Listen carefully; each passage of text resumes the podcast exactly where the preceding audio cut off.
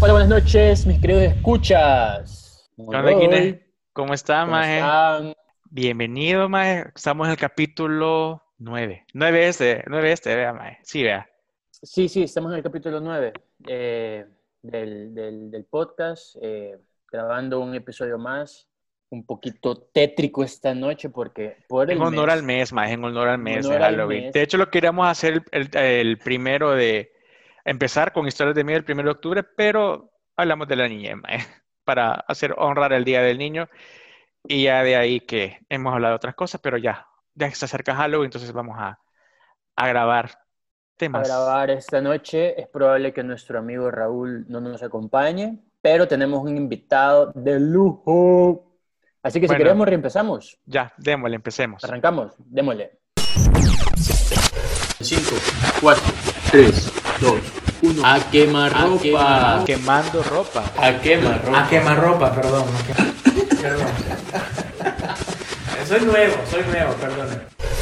Como le hemos hablado, ahora vamos a hablar sobre temas, cosas paranormales, cosas que nos hayan pasado quizás a nosotros. Bueno, de entrada les puedo decir que a mí la verdad hasta la fecha no me ha pasado nada de eso. Sí creo, porque sí creo en eso, pero no me ha pasado todavía.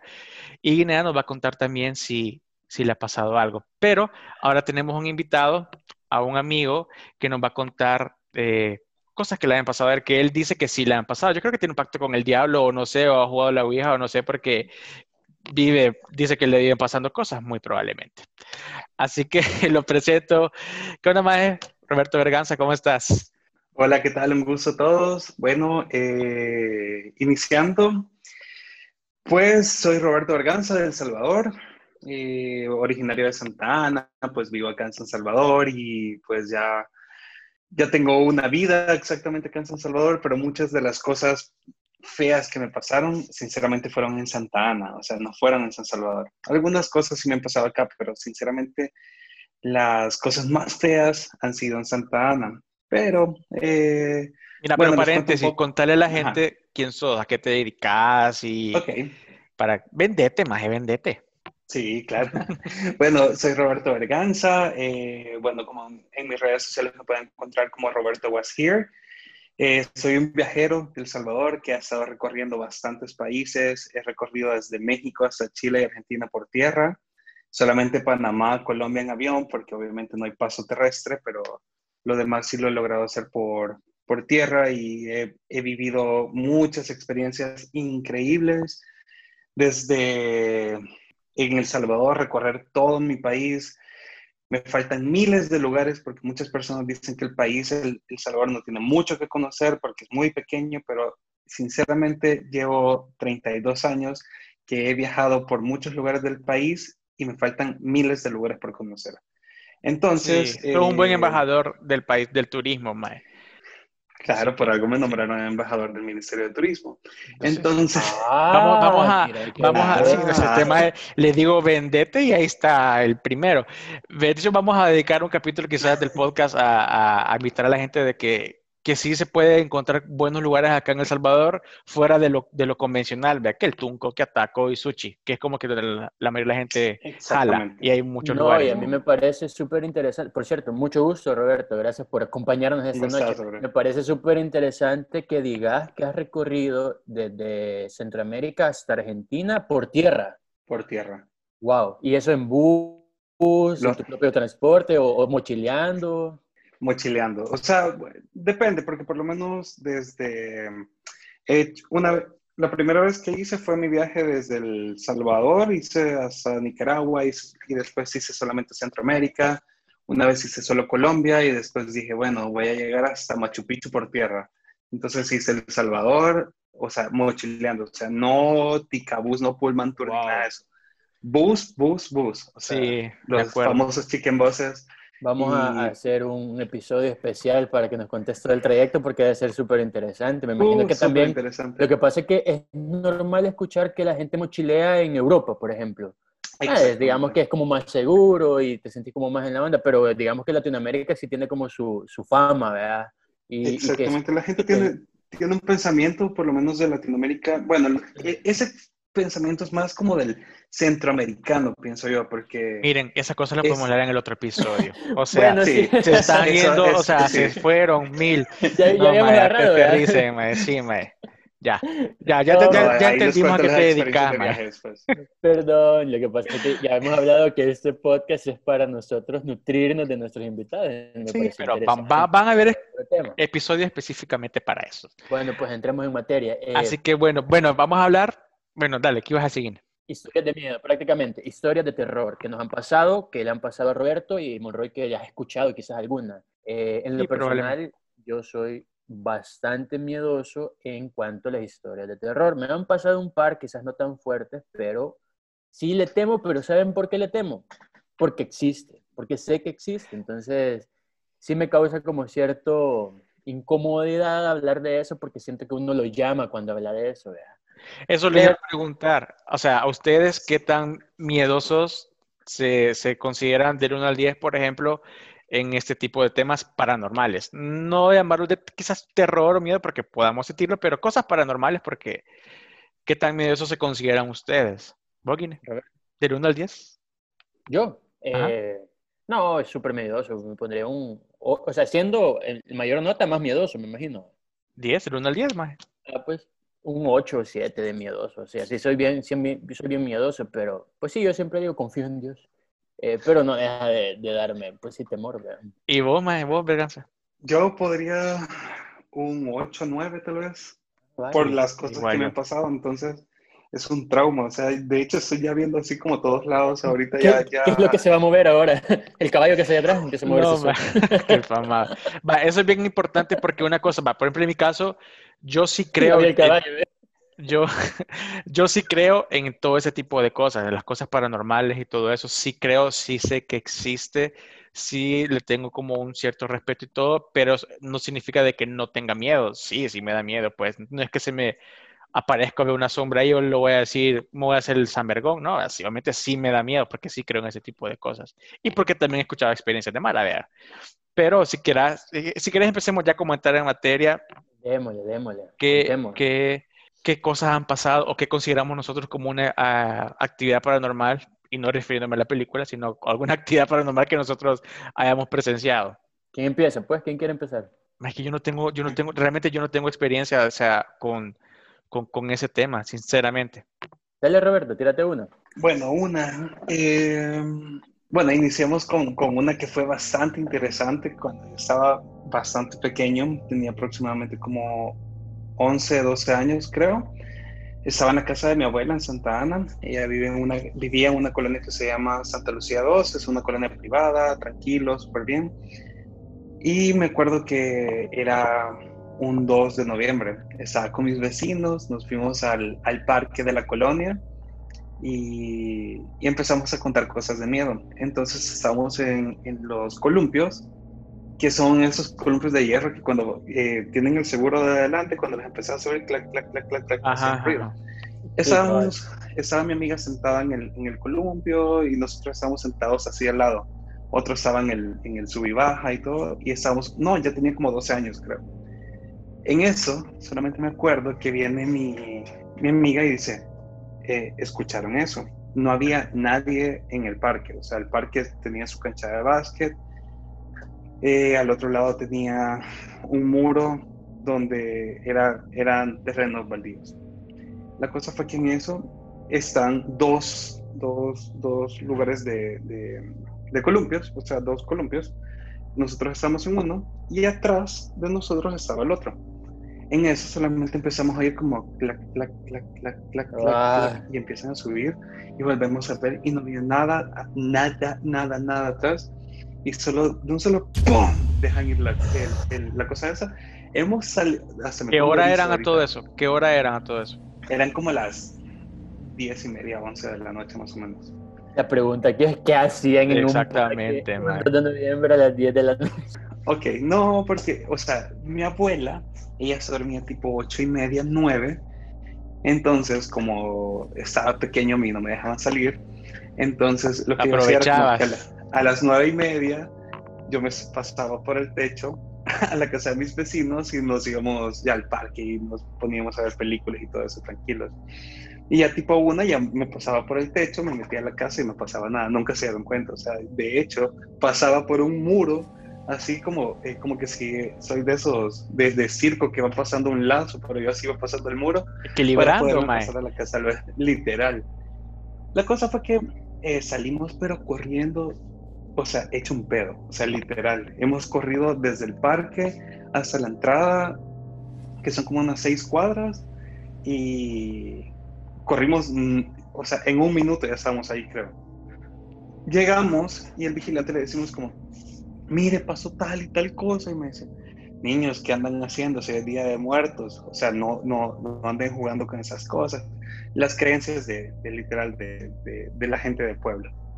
Bueno, nos fuimos para la casa, todos cagados de miedo, todos, todos, todos. Bueno, al día siguiente le digo yo a mi abuela, mire, fíjese que salí porque eh, no podía dormir y todo, y, y salí un rato donde, donde mis vecinos, porque mi abuela había dejado las llaves de la, de la, de la puerta de la casa, entonces dije, como excusa, ahí eh, solamente abrí con eso. Y me dice, ah, no, no hay problema. Yo dije, mire, mi- fíjese que nos pasó tal y tal cosa. Y vino mi abuela y me dice, "Mm, ¿sabes que acá en esa, en esa residencial donde vivo, era, antes era Monterral. Entonces ahí iban a enterrar a todos eh, los que mataban de, en el tiempo de la guerra. Entonces, cuando construyeron esa residencial, encontraban huesos en las cañerías y todo eso. O sea, cuando estaban escarbando y todo eso, encontraban huesos. y Era un, un cementerio clandestino. Bueno, cagado del miedo, me acuerdo que eh, llegué al, al- Me metí al cuarto, mi abuela estaba en el cuarto de ella y tocaron la puerta. Pam, pam, pam, pam. Y yo, pero le dieron duro la puerta. Yo, qué raro, dije, ¿por qué no tocaron el timbre? Salgo de mi habitación y ¿Y cómo es que se llama? Y sale mi abuela y abre la puerta y nada. Y dice mi abuela, qué raro, ¿verdad? Entonces me fui al cuarto de mi abuela que queda enfrente de la cocina. Yo le digo, abuela, mire, fíjese que yo estaba sentado en, en una silla y mi abuela estaba en la cama acostada viendo tela. Eran como las dos y media de la tarde. En eso solamente vamos viendo que empieza a salir agua, que empieza a, llegar el agua en toda la cerámica del, del piso de la casa. Y yo le digo, abuela, está saliendo agua. Y me dice, qué raro, me dice. Y era el agua solamente el área de la cocina, no pasaba de ese lado. Y mi abuela dice, qué raro, secamos y todo, y me fui otra vez al cuarto. En eso vuelven a tocar la puerta, pam, pam, pam. Y salimos corriendo a ver. Y le pregunto yo a mi vecino, como, mira, Alfred, ¿fuiste vos? Me dice, no, no, si ahí estado yo en la ventana y no he visto que nadie haya tocado ahí. Y se acercó mi vecino y mi abuela le dice, sale mi abuela y le dice, no, mira, ahí atrás la cocina estaba llena de agua, que a saber qué pasaba, súper raro. Y en eso eh, Alfred me dice, sí, pero deberían de secar porque está todo mojado. Y en eso volvemos a ver atrás y otra vez el agua estaba en el mismo lugar. Nos acercamos y so- solo voy viendo que en el piso era, son de esos pisos cerámicos grandes, blanco, y habían escrito con, como con lodo y con un dedo, habían escrito bendita. Se me hizo la piel. Y yo solamente le digo, abuela, ¿qué, qué, qué está haciendo ahorita? Y ella a las 3 de la tarde rezaba su rosario de el de los... Eh, ¿Cuál sí, a la- las el- 3 de la tarde es, es, es la de- hora, la del hora alma del santa. purgatorio. Sí, es la hora santa. Entonces yo estaba, o sea, literal, callado. Limpiamos y todo. Yo ya no puedo dormir ni nada, entonces me quedé donde mi abuela. Pero exactamente se veía que con un dedo habían escrito y no había nadie en la casa. O sea, era imposible que ¿Y alguien. tu abuela qué dijo? eso. ¿Tu abuela qué dijo cuando vio eso? Bueno, ¿cómo? ¿Tu abuela qué dijo? Ah, mi abuela sola- solamente fue a agarrar ella el, el- el agua bendita y empezó a tirar agua bendita por toda la casa. Pero literal, yo estaba muriéndome de miedo ese día. De Pero nunca- pero A, mi mamá y le dije, mami, vengan a traerme, por favor. Me fui ya para la casa. Mira, pero nunca le había pasado algo similar a tu abuela en su casa, aunque sea sola o, o... No, nada, nunca, porque ella vivía ahí. No, no, no, no. eh, de hecho, en la casa de ella no, nunca había pasado nada de eso. O sea, nunca, o sea, ella me había dicho que nunca había tenido ningún problema. Ella me contaba sus historias, pero cuando estaba pequeña, cuando mi, porque mi abuelo fue el, el, gerente de, de Salvador, de CLESA, creo, de, la luz eléctrica de antes. Entonces a él lo habían mandado, él había ido como a observación a, a Sonsonate, entonces eh, mi abuela dice que alquilaron un mes para vivir ahí porque estaban viendo unos proyectos de, de Sonsonate que estaban pendientes y que dice ella que pues ahí en la casa le pasaban un montón de cosas, pero cosas así que la hayan escrito o que... Y lo del agua fue casi, me dice, es imposible, nunca me había pasado eso. Bueno, eso fue como, ajá, tenía 12 años. Ya después vienen las historias. Eso, eso no fue absolutamente nada. O sea, a Pero comparación de las otras fuerte, cosas. Pero súper fuerte porque de hecho que he escrito eso, el ser que lo haya escrito tiene un significado, ¿me entiendes? Exactamente, o sea, O sea, si se hubieran puesto a investigar, algo les quiso eh, comunicar, vea. Sí, sí, sí, sí. exactamente. O sea, porque ella me dice, fuerte. sí, yo estaba rezando por las almas del purgatorio. O sea, cagado yo. Quizás le agradeció. Sí. Yo eso O sí, sea, eso sí algo- había escuchado, de que, de que, de que cuando hay como manifestaciones y cosas así, eh, lo normal es que vos te pongas a rezar por las almas del purgatorio, porque eso es lo que quieren esas almas, que vos reces por ellos para que salgan del purgatorio. Eso sí lo había escuchado. Que es súper fuerte. Dice Sí. Roberto que esa es la más tranquila. ¿Te imaginas las otras? Sí. Yo ahorita me acordé, yo ahorita me acordé de una cosa que me pasó. No me acordaba de eso. Eso, pero eso fue relativamente reciente, que fue eh, en el 2015, creo que fue 2014. Poner, algo así. Ya es súper breve, de hecho. Que ponerle, antes yo vivía con mi papá y mi papá siempre salía los viernes y los sábados él salía en las noches y a veces yo me quedaba en la casa. Entonces yo me acuerdo perfectamente que fue un viernes y yo me quedé y no salí ese día. No salí, me quedé en la casa, no sé qué, estaba en mi cuarto y todo. Entonces, yo me acuerdo que era, no sé qué hora era, sinceramente. Era, sé que era en la noche, quizás ya entraba la noche, pero tampoco eran las 3 de la mañana, creería yo. Pero me acuerdo de que yo escuchaba como un ruido y me despertó ese ruido. Entonces, como yo dormía en la parte de atrás de la casa, estaba como el patio, el techo, y ah, capaz es un gato o algo así, vea. La cosa es que me despertó, pero yo me acuerdo que yo, y es, ha sido la única experiencia que he tenido. Entonces yo me acuerdo que yo me quise, o sea, me desperté y me quería mover, pero no podía moverme. Yo sentía como una presión, como que alguien estaba encima de mí. Entonces yo sentía de que, que me quería levantar y no podía. Y, y no es que estaba dormitado ni que estaba medio dormido, no, ya estaba despierto. Entonces yo bien me acuerdo que yo me quería levantar y no podía más. Pero era porque literalmente, se lo juro, se lo juro, que yo sentía de que alguien estaba encima de mí. O sea, sentía como una presión más. Obviamente yo veía y no veía a nadie, porque daba la luz como de la, de la noche en la ventana. Entonces, pero no podía moverme.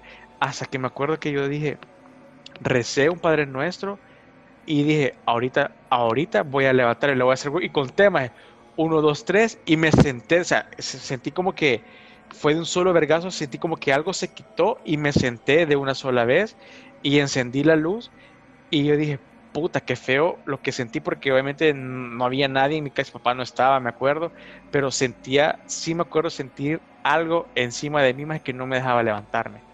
Eso sí, y me acuerdo, no, lo- no me acuerdo porque no lo había contado, pero fue relativamente hace poco, cinco años, ponele. Y sí, ha sido cosas de que, que sí, que me ha pasado, man. Saber quién puta me va a visitar, man. Pero sí sentía de que, de que había alguien ahí, man. Feo, feo. Sí, feo, feo. Sí, o sea, a veces eso, o sea, a mí me pasó algo similar, que puede ser como tipo de, uno, lo del desdo- desdoblamiento, no sé si lo han escuchado. Sí, sí, sí. Entonces está lo del desdoblamiento o está lo de la parálisis del sueño. O sea, que son dos cosas diferentes, pero me han pasado los dos. Y mm, yo soy un inventor, yo digo que sí a todo y, y pues soy un miedoso a morir, pero Te anda vergüenza estúpidos, ahí anda vergüenza estúpido haciendo cosas. Eh, la primera vez que me pasó eso como del desdoblamiento fue, yo estaba en la universidad, fue como el 2009 más o menos. Yo estaba en la, eh, salí de la universidad y yo todavía me iba para Santa Ana para ese entonces. Eh, me iba, o sea, era bien, bien estúpido yo en ese momento porque yo estudiaba de lunes a viernes en la universidad acá en San Salvador y me iba de lunes a viernes, salía a la universidad, me iba para Santa Ana y me regresaba los viernes y me quedaba viernes, sábado y domingo en San Salvador. O sea, dormía en San Salvador los fines de semana, obviamente, por lo de la fiesta y todo, pero, pero bueno, la cosa fue que eh, esa vez me acuerdo que llegué a la casa de mi mamá y, y me acuerdo que, que era un viernes, era un viernes y dije, no, no me voy a ir para San Salvador ni nada, tranquilo. Me acosté como a las nueve y media, estaba demasiado cansado, era semana de parciales y en eso me quedé dormido. De ahí solamente me acuerdo que empecé a sentir una presión que me estaba o sea, eh, que como que alguien me estaba presionando contra la cama, pero fue tan horrible que en eso me levanto, o sea, asustado y vuelvo a ver y estaba yo acostado. O sea, yo dije, estoy soñando, estoy soñando, estoy soñando, estoy soñando. Voy al cuarto de mi mamá y mi mamá ahí dormida y todo.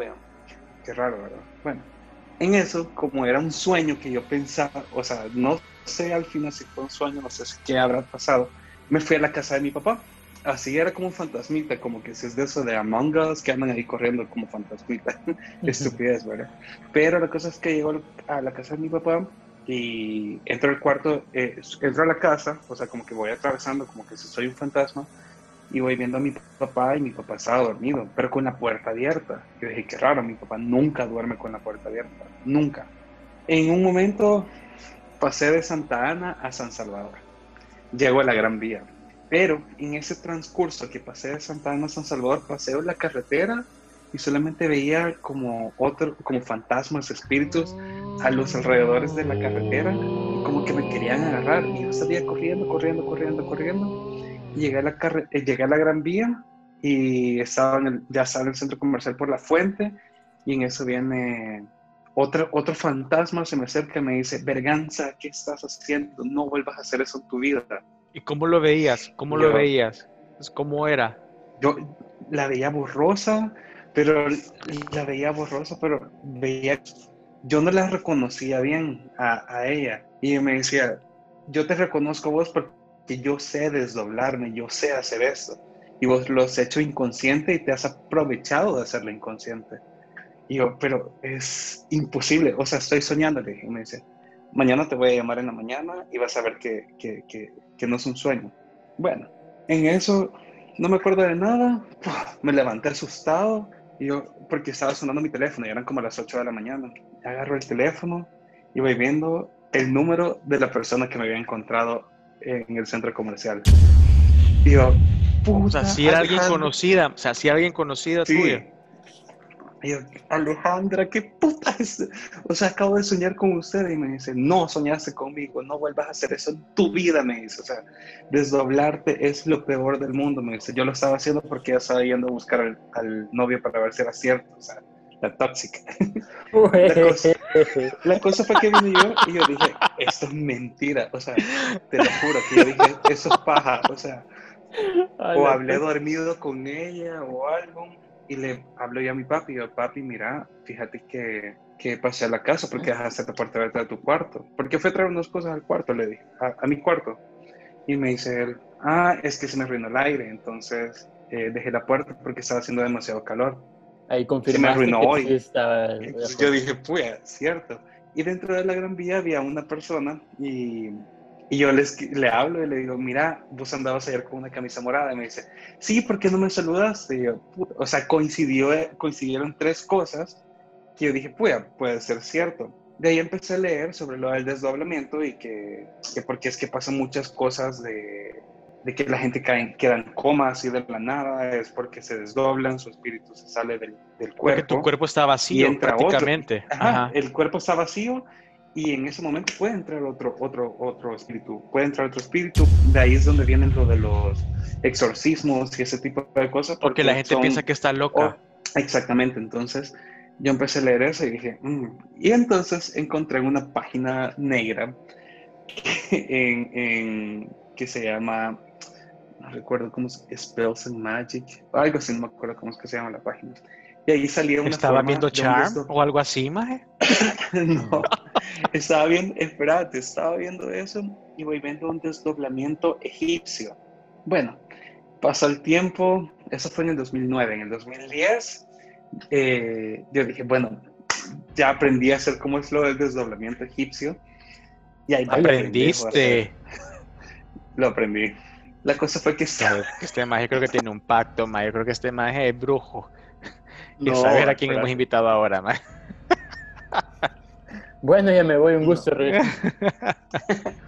No, espérate, yo aprendí, yo dije, es que quiero poder, o sea, yo sinceramente aprendí a hacer trucos de magia, aprendí a hacer varias cosas y, y yo dije, todo es, lo controlas con tu mente. Entonces, eh, puedo hacer hipnosis, pero, o sea, no hipnosis de esa que, que o sea, dormite. O sea, te puedo hacer varias cosas de hipnosis que es para relajación y de verdad vos te quedas con la boca abierta que Hey, como, como, hice, como hizo este para que yo cerrara mis manos, como hice para tal, tal cosa, varias cosas. La cosa fue que eh, estábamos en San Miguel y estaba yo con un compañero de trabajo y entonces en eso empiezo, eh, él estaba en su cama, yo estaba en mi cama, en eso empecé a hacer todo el procedimiento del desdoblamiento egipcio.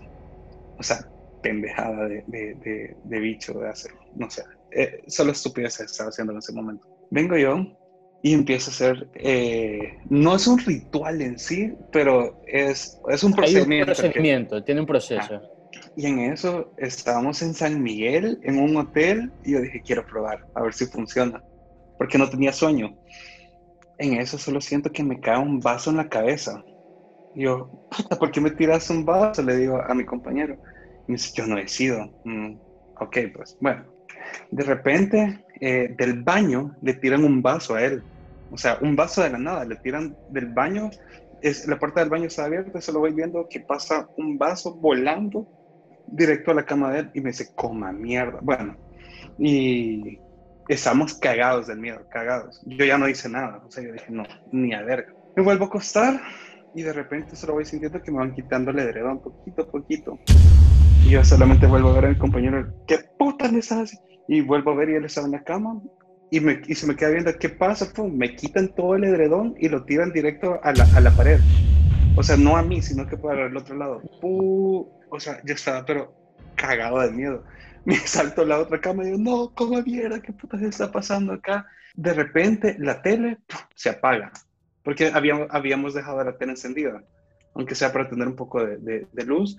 Se apaga la tele, cagados del miedo los dos. O sea, literal, nos estábamos pero muriendo del miedo. En eso solamente vamos viendo que pasaban pasos eh, sobre la puerta del, del, del, del- hotel. O sea, caminaban y solo le hablamos a nuestra jefa y le dijimos, mire, nos pasó tal, tal, tal cosa. Llegó ahí a la habitación y me dice, no, tranquilos, no pasa nada, no hay nadie afuera, o sea, acaban de ver las cámaras, que no había pasado nadie y se veían los pasos de una sombra que estaba caminando afuera. Desde esa vez dije, en mi puta vida vuelvo a hacer algo. Así que eso fue en el 2010, desde esa fecha ya no me ha vuelto a pasar nada así malo, ya, ya no me metí en ese tipo de cosas, o sea... Pero sí te volviste a desdoblar. Eh, no, lo, lo de... No, nunca lo volví a intentar. De hecho, ¿sabes? Ni, lo- ni, ni logré hacerlo. No, no, de la, de la primera vez que nos contaste, del 2009, que fue inconsciente, hubieron otras, otras veces. No, no, no, no, solamente esa vez. Y la otra vez que pues que estaba intentando hacerlo, pero pues... Llamaste a los espíritus.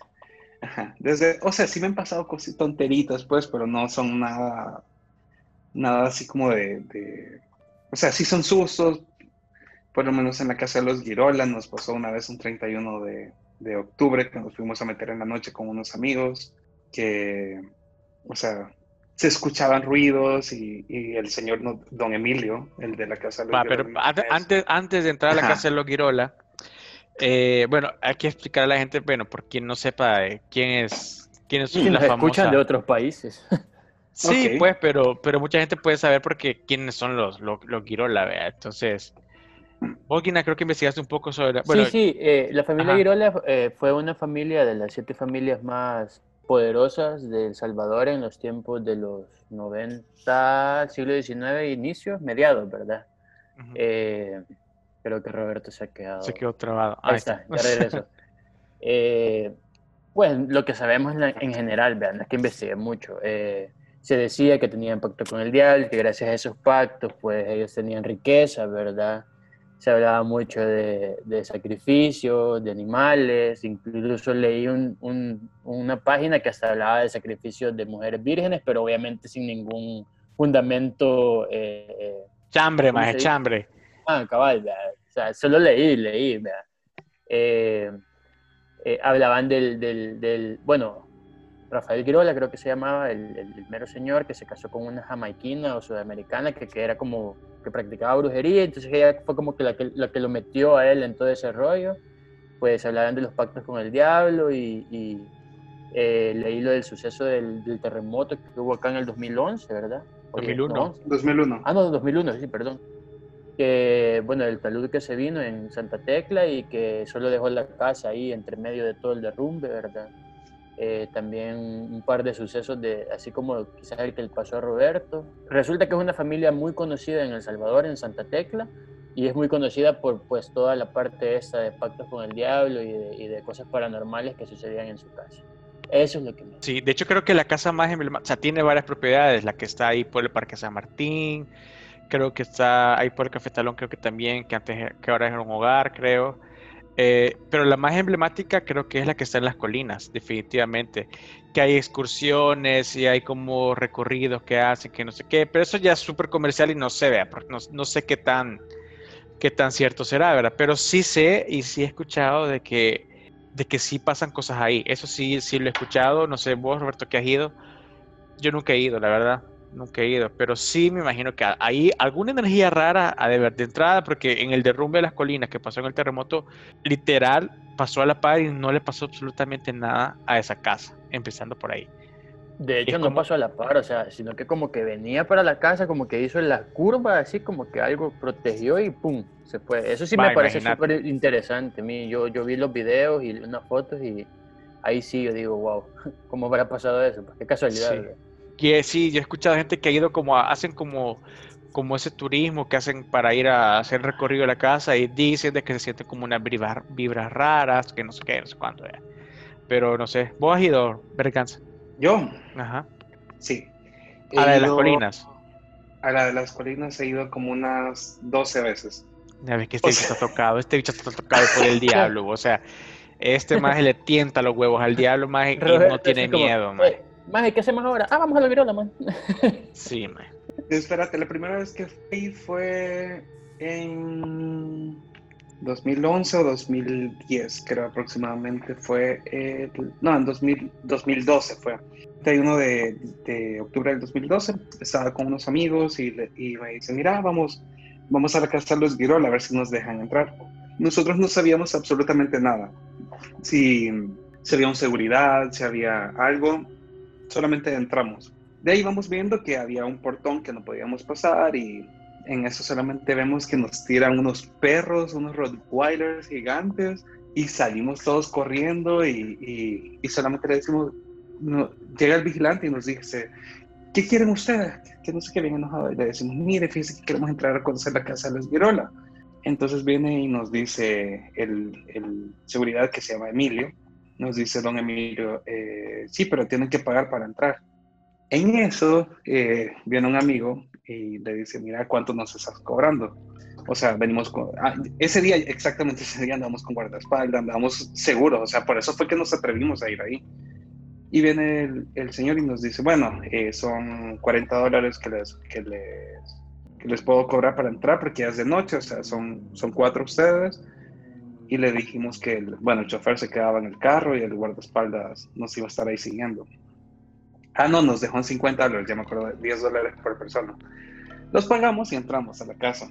Desde el momento que vas entrando a la casa, de verdad se siente como una casa de esas abandonadas de miedo, como que si fuera de los años 80, o sea, como, no sé si vieron Dark, y es como la época esa de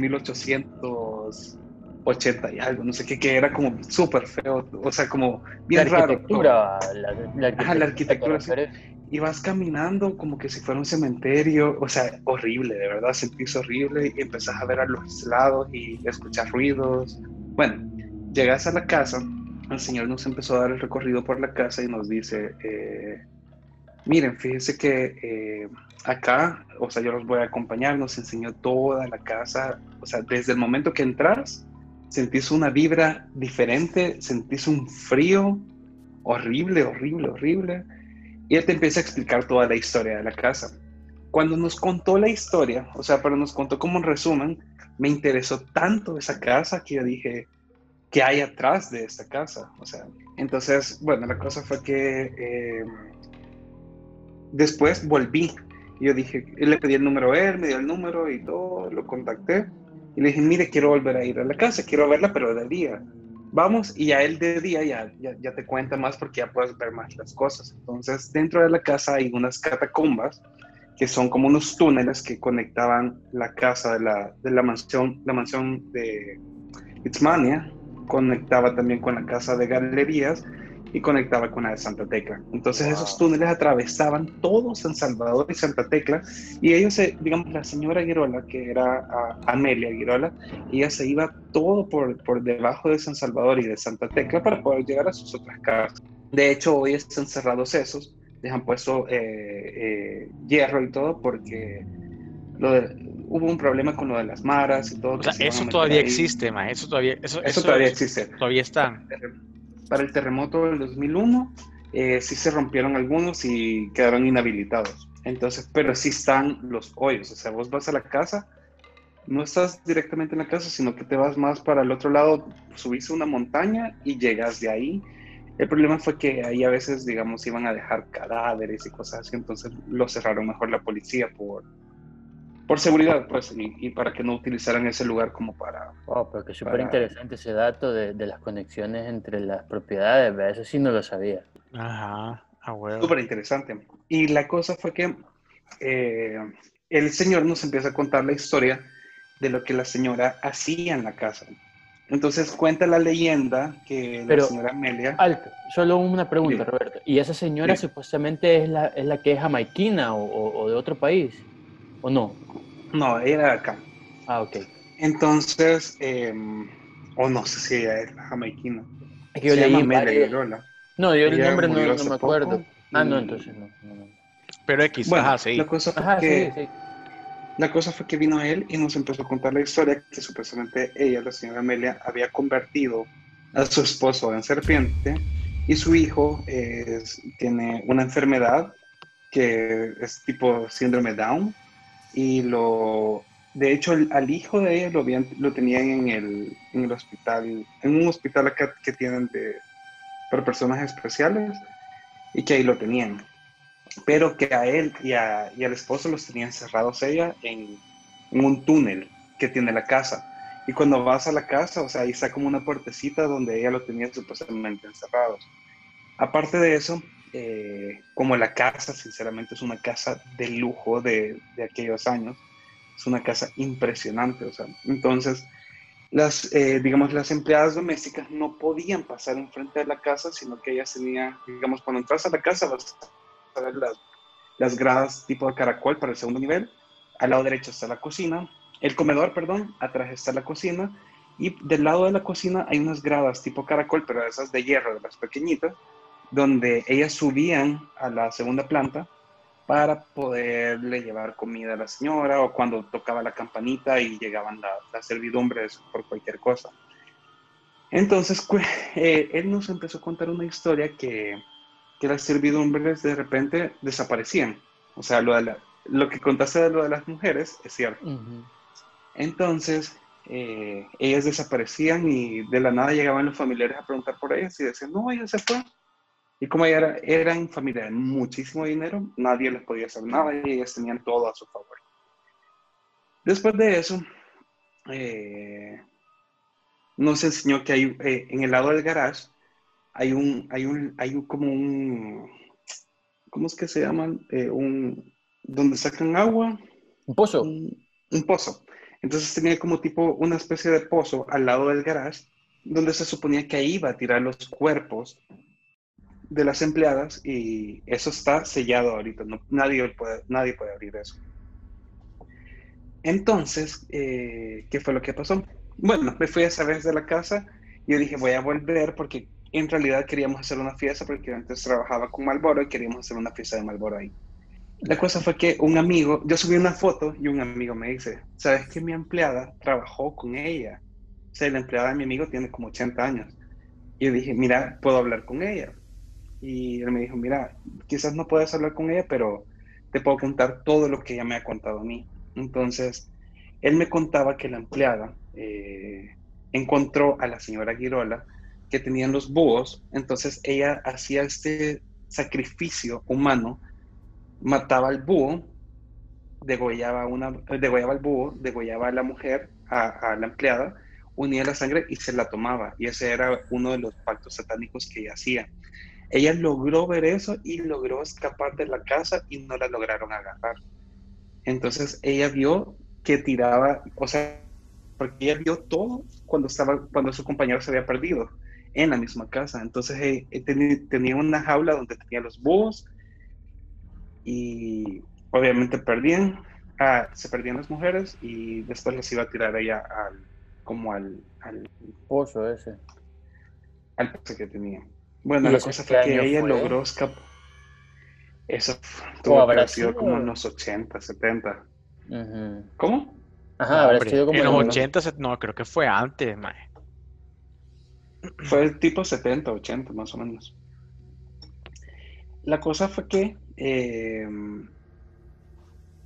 llegué otra vez donde don Emilio y le di al Emilio, el, seguridad, y le digo, mira don Emilio, y aquí nunca le pasó nada malo a usted. Y me dice, sí, fíjese que yo desde que vine, por lo menos la primera noche, porque él no trabajaba directo con la familia Girola.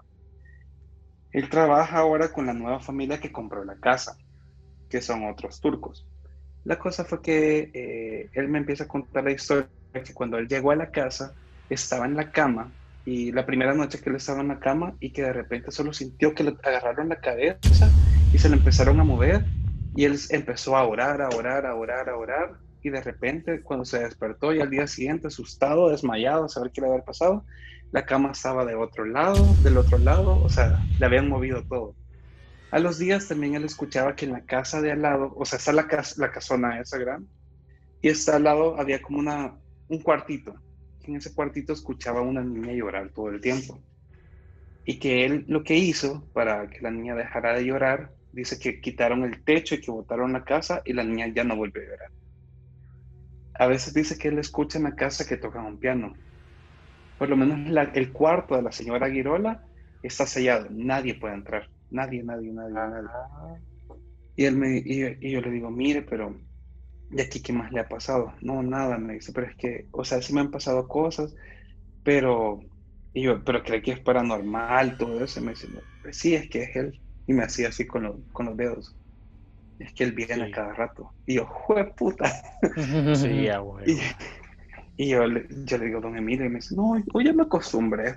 O sea, Va. Ya, y dice que a veces en la terracita del segundo nivel, eh, que hay una mecedora, que a veces él duerme en el cuarto de la par, que de repente se empieza a mover la mecedora a medianoche. Pero mira, mi pregunta es, ahora, ¿esa, ¿esa casa es propiedad y es patrimonio cultural? ¿O es privada. Todavía. La están vendiendo, de hecho. Sí. En serio. Yo leí de que esa casa, eh, obviamente, se le embargaron a la señora Girola se le embargaron, se le embargó el banco y creo que la adquirió la, familia Goldtree. ¿Se acuerdan que antes aquí había una familia Goldtree o un almacén que se llamaba Goldtree? Goldtree? como que pasó a ser propiedad de ellos y yo pensé que había pasado a ser patrimonio cultural, mae. No, en el 2006 la compró la familia Sabla. Mm. Y hasta el momento ellos siguen siendo los dueños. Ah, ok. Entonces, o no sé qué, no sé qué exactamente qué fecha fue que la compraron, pero el señor eh, Emilio está desde el 2006 ahí en la casa. Entonces... Y ellos le eh, pagan al señor para que la cuide. Exactamente. Sí, de hecho ahí tiene la oficina. Paguen bien, porque está ahí con el mero cachudo. o sea, él, él sinceramente de lo que más gana es de lo que la gente le deja a él cuando va a hacer los tours. Porque normalmente él cobra como dos o tres dólares por el día por persona y en la noche cobra 10 dólares. Entonces... ¿Y quién autoriza hacer los tours? El señor. El, el señor, correcto. Pero la familia tiene que saber, pues, si al final... La familia sabe y ellos están... Pues. Ajá, pero tienen que, que, O sea, digamos, si van a grabar un comercial, sí tienen que pedirle permiso a, la, a la, encargada de la familia, de los dueños, para poder eh, hacer el comercial dentro del lugar, o sea, si van a llevar equipo. Una vez me estaba contando que en la habitación del segundo nivel, la del fondo, del lado izquierdo, una vez llegaron de un canal de televisión que iban a dormir ahí, que antes de medianoche salieron hechos O sea, No se fueron de la casa, no aguantaron. Sí. Yo sí creo que dormir ahí si no me atreviera jamás. No, yo creo, de que yo, yo creo que ahí sí hay algo, o sea, ahí definitivamente hay mucha historia y creo que sí de- ahí pasó algo y si te quedas o estás un día que no sea un tour, que no sea algo tan comercial, yo creo que si te quedas un buen par de tiempo ahí, sí, notas cosas. vivir la experiencia. Yo no fuera ni a patadas. Sí. Sí, yo sí fuera, yo, yo sí fuera. Ya, afuera de la casa tienen toda la casa de, de la, mans- de la mansión esta, la rodean eh, unas S, supuestamente de Satanás. O sea, S, S, S. Está en toda la casa. En todo lo de las ventanas tienen la S. Y eso se ve. O sea, eso. Sí, se ve. O sea, vos llegas y, y, y cabal te enseñan. Ahí está la S, S, S, S de todos lados. Yo me acuerdo que fui, una vez íbamos con Raúl eh, caminando po- para, para galerías y como para cuando vas caminando para galerías te, te pasas por Itzmania, suena. Y eso fue quizás en el 2000, estábamos bien chiquitos. Como 2002, 2003 creo que fue, vea. Estábamos en el colegio todavía. Mm. No, sí, antes incluso, creo que antes porque estábamos en el colegio. Eh, yo me gradué en el 2004, habría sido 2001. Sí, 2002. 2001 por ahí. Bueno. Y, y como aquel sí es un gran aventado, yo sí soy como más recatado. De repente me dice, más deberíamos de ir a ver qué hay adentro de- del, del, del terreno de Ismael porque ya no está la casa. O sea, esa casa la demolieron hace un montón, solo se han quedado como, como pilares y tonteras, antes de que fuera parqueo, porque hoy es un parqueo. el de Y yo, circo. no. Ajá, el de circo. Y yo, no, más a mí no me lleva. Y cuando el- menos sentí, el más ya se había zampado. Ya se había exaltado el- la reja. Y yo, va, ni modo, vamos para adentro. Y ya me subo, que por cierto me costó, no fue tan fácil. Y, y cabal, o sea, vos entras primero el nerviosismo de que es propiedad privada y te estás metiendo a, a- a lo, a Claro. lo prohibido. ¿verdad? Pero ya te empezás a meter y sí vas viendo como esas, eh, esa arquitectura como tétrica, que, que, que tiene los pilares así grandes, eh, las fuentes así bien que de película de los años cabal, 80, 70. No nos pasó nada realmente, nada, nada paranormal, pero sí esa sensación fea de, de, de, de que algo, algo malo, vos sabés que algo malo ha pasado.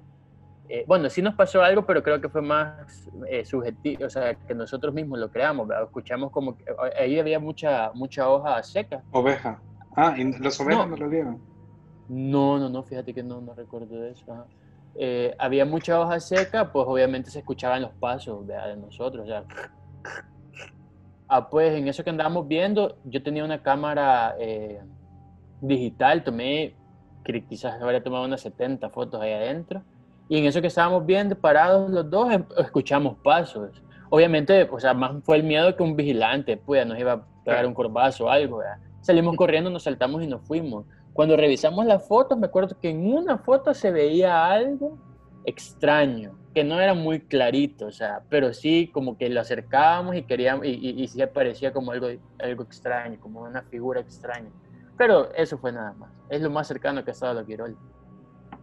Una vez que estábamos con, fuimos con, con, con los embajadores que éramos de Malboro, estábamos en la casa de Luz Guirola y todos queríamos tomarle fotos a, un, a unos espantapájaros. En ninguna cámara salieron bien, en ninguna.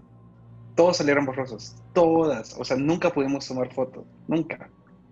Y fue como todos, porque tomamos la foto, nos fuimos y en eso llegamos como, ah, queremos ver eh, eh, las fotos y todo, y a nadie nos salió la foto del, del, del espantapájaros. Pero en sí, en sí, en la casa de Santa Tecla no, no has tenido como un encuentro. eh, No, en- yo nunca entré a la de Santa Tecla. La del no, no, no, la, en la Colonial. La, el de las colinas. la de las colinas, ajá. Eh, pues una vez fuimos con unas amigas en la noche y cabal cuando íbamos subiendo las gradas nos dice don Emilio, ya ven, les están dando la bienvenida, se abre la puertecita para entrar. Va.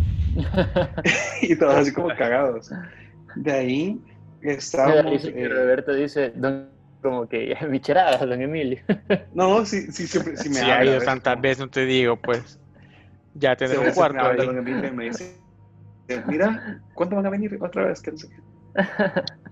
No, sí, súper buena onda, don Emilio. La cosa fue que esa vez eh, estábamos en la noche Y solamente nos di, una amiga estaba asustándonos por joder, o sea, tiraba como piedritas, cosas así. Y en eso vengo yo le digo como, no, no haga eso.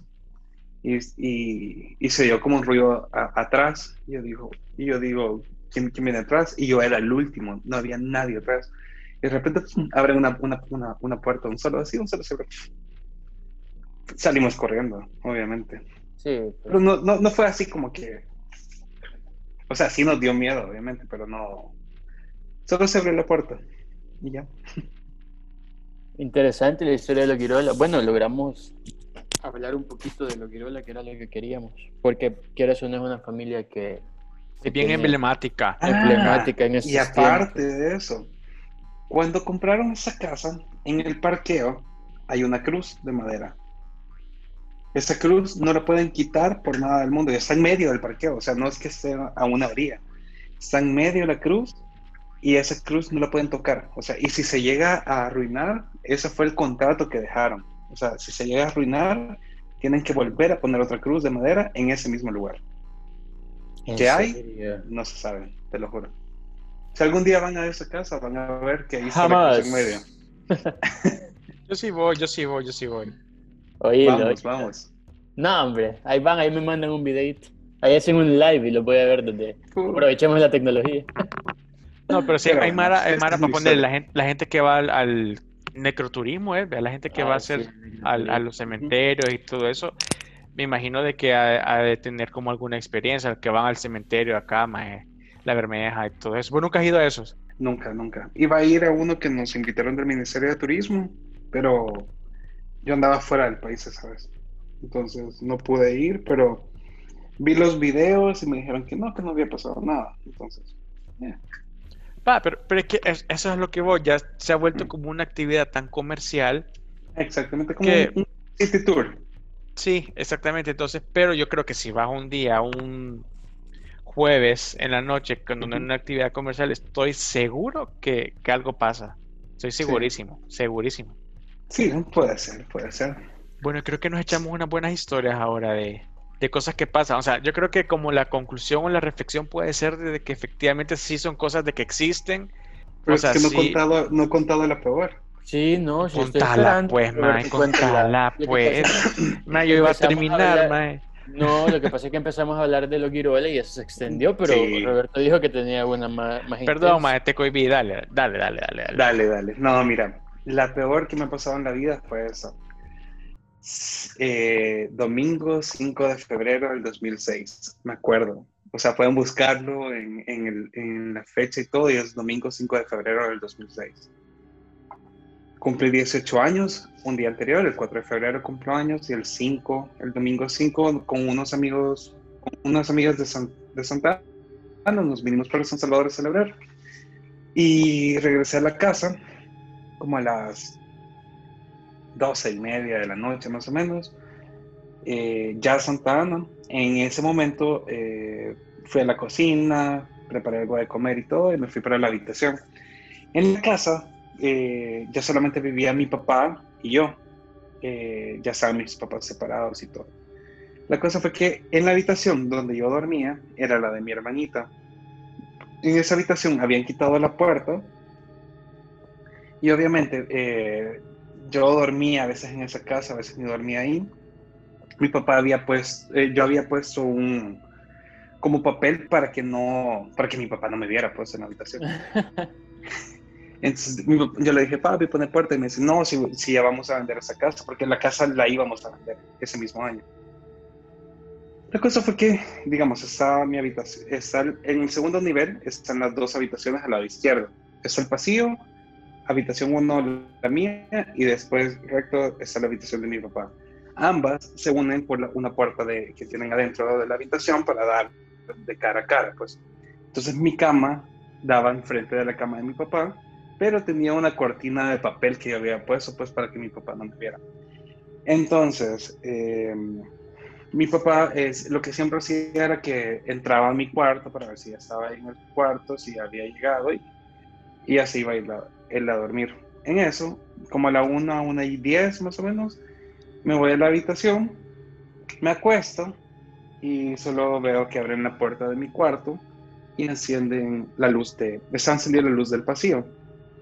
Y yo me di la vuelta, estaba como de espalda, viendo hacia la, la otra pared, y solo voy viendo la luz del reflejo, que, es, que alguien había abierto la puerta de mi cuarto, y, y yo digo, puya, mi papá nunca, o sea, ya, ya, ya vio que estoy acá y todo. Eh, en ese momento solamente vuelvo a ver y voy viendo a un hombre viéndome cara a cara. O sea, cara a cara y yo, puta, lo vuelvo a ver y era una cara deforme, negra y solo salté, rompí el papel que tenía. Y yo, papá, papá, papá, hay un hombre en mi cuarto y sale mi papá con la pistola, fue a buscarlo y todo y nada, o sea, la puerta de mi cuarto estaba cerrada, la luz del pasillo estaba apagada. Vi la hora en mi cuarto y era la 1 y 15 de la madrugada. Y yo, jue puta, dije, o sea, papi, te lo juro que lo acabo de ver. Y mi papá, no, vos estás inventando, andas borracho, no sé qué. Yo, no, papá. O sea, yo acabo, yo acabo de venir a la casa, le digo, o sea, no estaba ni dormido. Y vi cuando abrieron la puerta y todo. Y me dice, bueno, tranquila. Eso fue eh, domingo 5 de febrero. Dos semanas después, sábado 25 de febrero, era, tenía una fiesta de 15 años. Y llegué a la casa como a la una más o menos. Llegué, me fui al cuarto en todas esas dos semanas yo había dormido en el cuarto de mi papá, porque yo tenía un pánico, tenía un pánico de dormir en mi cuarto porque dije, me va a salir ese hombre. Pasaba el colchón de mi cama y, ahí dormía y tranqui, nunca me volvió a pasar nada. Ese día dije, ay, no, no logré pasar el colchón, entonces, bueno, voy a dormir en mi cuarto. Llego, enciendo el ventilador de techo, estaba acostado en la cama y voy viendo la hora y yo, puta, una y diez, bueno, me voy a dormir en eso solo empecé, empezó a sonar el papel, clac, clac, clac, clac, así como cuando, cuando agarras el papel y empieza a hacer ruido de eso. Y voy viendo enfrente el cuarto de mi papi y voy viendo como el mismo hombre entra con los brazos todos deformes, sin piernas, una camisa manga larga azul, piel negra, la cara deforme, así como que era un monstruo, iba volando hacia mí me quedé en shock, o sea, contra la pared no podía hacer nada, o sea, quería gritar, no podía hacer nada, y solo voy viendo que el hombre cada vez se iba acercando más, más, más, y yo, juego. En ese momento solo reaccioné, le pegué, sentí frío, frío el brazo, horrible, y salto el cuarto de mi papá y yo, papi, otra vez. el hombre, y me dice, tranquilo, o sea, estaba soñando, fue a ver a mi papá y me dice, no, no, no pasa nada, y yo, papi, acabo de venir, o sea, no puedo soñar en cinco minutos eso es imposible, le dijo. O sea, se acaba de venir, me acaba de acostar. Bueno, la cosa fue que el martes, después, eso fue sábado, el, martes yo estaba en el cuarto de mi papá, pasé el colchón de la cama, pero, eh, digamos, este es el piso y tenía como unos 30 centímetros que no tenía papel debajo. O sea, yo podía ver las patas de mi cama. En eso me acuerdo que eh, yo estaba dormido y, y, empecé a soñar de que estaba una bruja y tenía una, una bola de cristal y me decía, ya lo viste dos veces, pero lo vas a ver seis, seis, seis, seis veces y me repetía el seis a cada rato. Me despierto oh. otra vez asustado y yo, puta. Y yo, wait. ¿Qué escuchaste? Un vidrio. No, no, ma, está jodiendo, ma. Te lo juro por mi vida. Anda, pues. Va, estamos en vivo. Esto no es un simulacro. De hecho, yo escuché un ruido ahorita bien fuerte arriba, pero yo, yo asumo que es mi abuela. Asumo que es mi abuela, mae. Te lo juro por Diosito que escuché un ruido bien fuerte ese ratito. Bueno, la cosa fue que eh, me despierto y voy viendo el celular una y quince de la madrugada. Bueno, a la semana esa hora es la que te está marcando, te ha estado marcando, ¿verdad? Del principio. A la semana tengo yo y estaba otra vez en el cuarto de mi papá y, solamente eh, me despierto asustado a saber que estaba soñando, veo la hora, yo, una y quince de la madrugada, pero yo, pude, pero no, no soñé nada. Y solamente vuelvo a ver, puta, vuelvo a ver para mi cuarto y voy viendo el hombre acostado con los brazos cruzados viéndome. O sea, me pongo erizo, es lo peor que me ha pasado. O sea, imagínate estar y volvés a ver y el hombre ese te estaba viendo así, pero con una cara deforme, o sea, con unos ojos intensos. Puta, me levanto y digo, papá, papá, papá. Y ya mi papá me dice, como vaya, ya tranquilo, o sea, vendemos la casa, nos vamos de acá y todo, ya. Bueno, la ven- yo me fui a vivir donde mi mamá porque yo, ya no pude. La cosa fue que llegó donde mi abuela y le digo, mira abuela, nos pasó esto y esto y esto en la casa. Y viene mi abuela y se va. De eso- mi abuela tenía una librera gigante y va a sacar un montón de, de papeles y todo. Esa casa era de mi abuela. Y me dice, eh, ¿y a qué hora se pasaba? Y yo, a la una y quince. Ah, Lee estos ya papeles. sé quién me es. este. dice. Lee estos papeles. Eh, el- la habitación esa donde dormía, donde yo dormía, era la habitación de los empleados, porque en el segundo nivel dormían los empleados, tenían, do- eh, tenían dos empleadas, entonces estaba la, eh, la habitación de donde dormía mi hermanita, que después dormía yo, era la habitación de los empleados y ahí dormía una y enfrente dormía la otra. Pero a mi papá le gustábamos eso porque quedaba frente a la calle y era como mucho más amplia y todo. La cosa fue que voy viendo el documental que era un- una cosa que habían puesto de, de una denuncia que el novio de una de las empleadas se había suicidado ahí a la 1 y 15 de la madrugada. Estaba, porque no tenían cielo falso las casas, sino que era como de, de madera y todo, y ahí se había, se había ahorcado. Y lo encontraron supuestamente a la 1 y 15 de la madrugada. Era 1 y 17, creo, algo así. No era como la misma hora, pero no se sabe en qué momento exacto murió, porque cuando la muchacha llegó, lo van viendo ahorcado, porque él- él- él- ella se escapaba de la casa para irse a ver con otro y todo, y lo encuentran en el cuerpo que se había metido. Entonces, puta, yo me cagué con eso, pues. Sí, o sea, que tenía un, un, un backup, o sea, tenía algo que, que, que, no, qué feo, puta. Y, y mira, y vendieron la casa. Sí, sí, la vendieron. A los años fui con unos amigos que todavía, no, vendieron, no, la alquilaron, perdón. Pero alquilaban solamente el primer nivel para oficinas y todo. Sí, porque en el Entonces, segundo miren. Entonces, eh, vienen unos amigos y me dicen, mira, vamos a la casa a ver si es cierto que nos asustan, que no sé qué, estaba con unos amigos. Llegamos como a las, como a la una de la madrugada, llegamos a abrir la casa y todo, nos fuimos al segundo nivel. Y el segundo nivel era una bodega, porque estaban todas las cosas de, de la casa, porque todo lo del primer nivel lo pasaron para el segundo nivel. Y estábamos en las gradas y yo les decía, no, no va a pasar nada. Vimos la hora, una y quince, y nada. Y empieza un amigo, empieza a gritar, aparece, maldito, aparece. Madre, qué tal. De repente, solamente se oye que tiran algo como al fondo, como así. Y yo, ¿qué fue eso? Y de repente, o sea, todos lo escuchamos, o sea, todos, o sea, tengo cuatro testigos que vieron eso. Empiezan a correr, así como hacia nosotros, o sea, desde el fondo del pasillo hacia nosotros, hemos salido corriendo de la casa. Pero solo escuchaste o viste. Oh, no, escuchamos como que desde el fondo venía corriendo No, alguien, ¿cuál? pero sí, o sea, ay, no sé salirse ahorita. Salimos corriendo y nos vamos al carro de mi amigo. Y yo, jueputa, vie- pe- pendejo, les digo, o sea, les dije que no entráramos a esa casa. Y, y de repente se lo volvemos a ver en el techo de enfrente, un gato, un gato negro que se nos quedaba viendo. O sea, cada movimiento que hicimos, el gato se nos quedaba viendo. Bueno, eché llave en la casa y todo, nos fuimos. Mi amigo me fue a dejar a mí a la casa de mi mamá. Y mi amigo me habla llorando que el gato estaba en el portón de su casa que no lo dejaba meter el carro. Va. ¿Para qué le anda Me hablaba llorando. Y yo, puta amor, ¿y qué, qué, qué haces? Le digo yo. Y me dice, no, que no sé qué. Al final ni sé cómo puercas entró a la casa, pero, o sea, yo me fui a dormir donde mi mamá porque tenía miedo y todo. Y esas son una de las historias, bueno, que me pasaron a la 1 y 15 de la madrugada, así que Qué Sí, heavy. vi que- Qué Sí, que estás marcado. No, no te preocupes, ya nos vamos a ir para que te dure más temprano. No, madre, que heavy. Sí, la verdad es que sí, son, son cosas que sí existen. Definitivamente son. Sí, Definitivo. pues sí. Sí, Ahora- es, es, es otro plano de que efectivamente. Ahí está.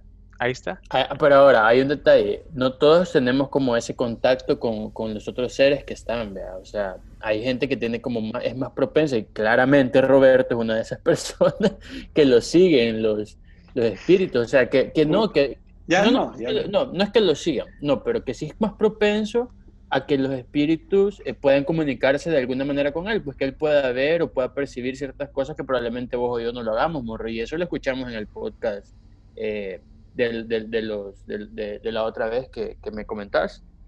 Y probablemente Roberto sí tenga como un poquito más de, de- de- de energía, digamos, que atraiga o que por lo menos haga más contacto que Sí, son más sensibles quizás. más sensible, ajá. Y eso es una realidad, pues, sea, mala realidad, pero... Eso sí. Eh, yo tenía una que me contó mi tío, que en la San Rafael, allá en Santa Tecla, él vivió ahí un montón de tiempo. Y me acordé lo que dijiste de, de- de que al final habían alquilado la casa, porque también qué buena onda tu papá que, que, que, que te creyó y que pues sí, bueno, vámonos, pues, o sea, la porque vendieron, de hecho. ajá, y nada funcionó en esa casa. La Vaya. vendieron, pusieron negocios y todos cerraron. ya todos ves. cierran.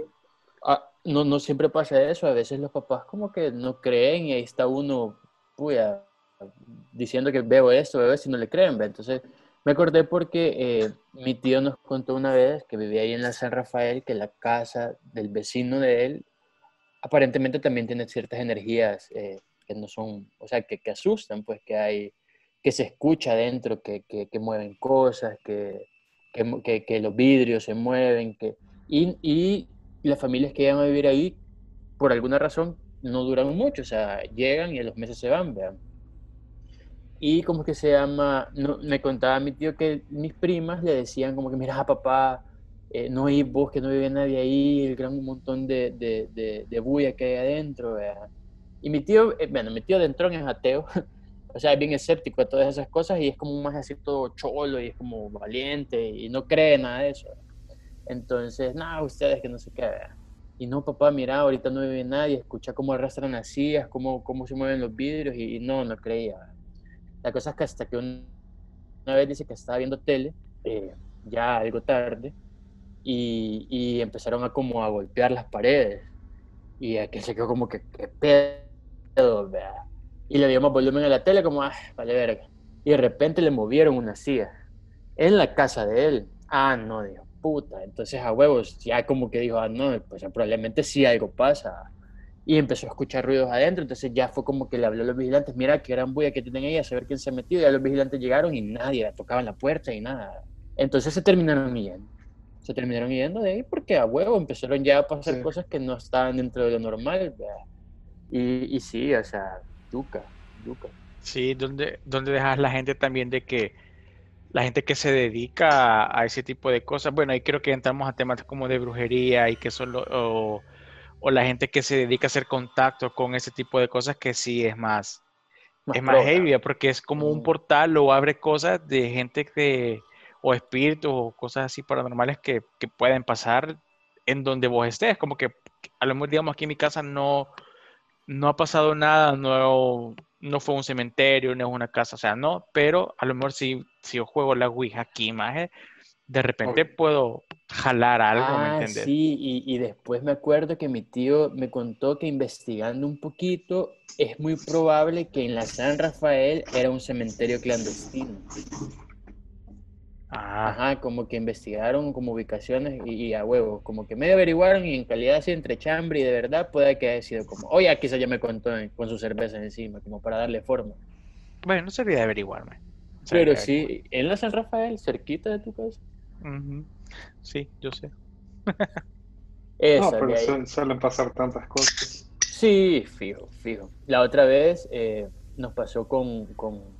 ¿Te acordás, Monroy? Vos fuiste gastador, Monroy. No va. No le no hagas esa cara tampoco. No, no fui, fui- no fui, fui gastado. Eh, bueno, los gastadores, los tecleños creo que sí más o menos pueden saber qué son. Es un grupo, bueno, en el 15 de septiembre salen a marchar, salían a marchar los colegios en Santa Tecla. ¿verdad? Había un grupo en el Santa Cecilia que son los gastadores, que es un grupo como más selecto que, que digamos que son de esos que son como militares, que van súper lento y hacen los pasos así bien lento y sincronizados. ¿verdad? Entonces vas ahí y vas, vas así como con tu sombrerito bien chivo y vestido así todo. Ah, pues entrenábamos bastante para eso porque realmente era era un esfuerzo más que solo marchar, pues, o sea, tenías que tener una condición física un poquito, tenías que trabajar un poco la condición física para poder aguantar todo el desfile en ese tipo de marcha, ¿verdad? La cosa es que una vez me acuerdo, lástima que no está Raúl, porque con Raúl sí estábamos, que estábamos entrenando, vos conoces el Santa Cecilia, eh, Roberto. Sí.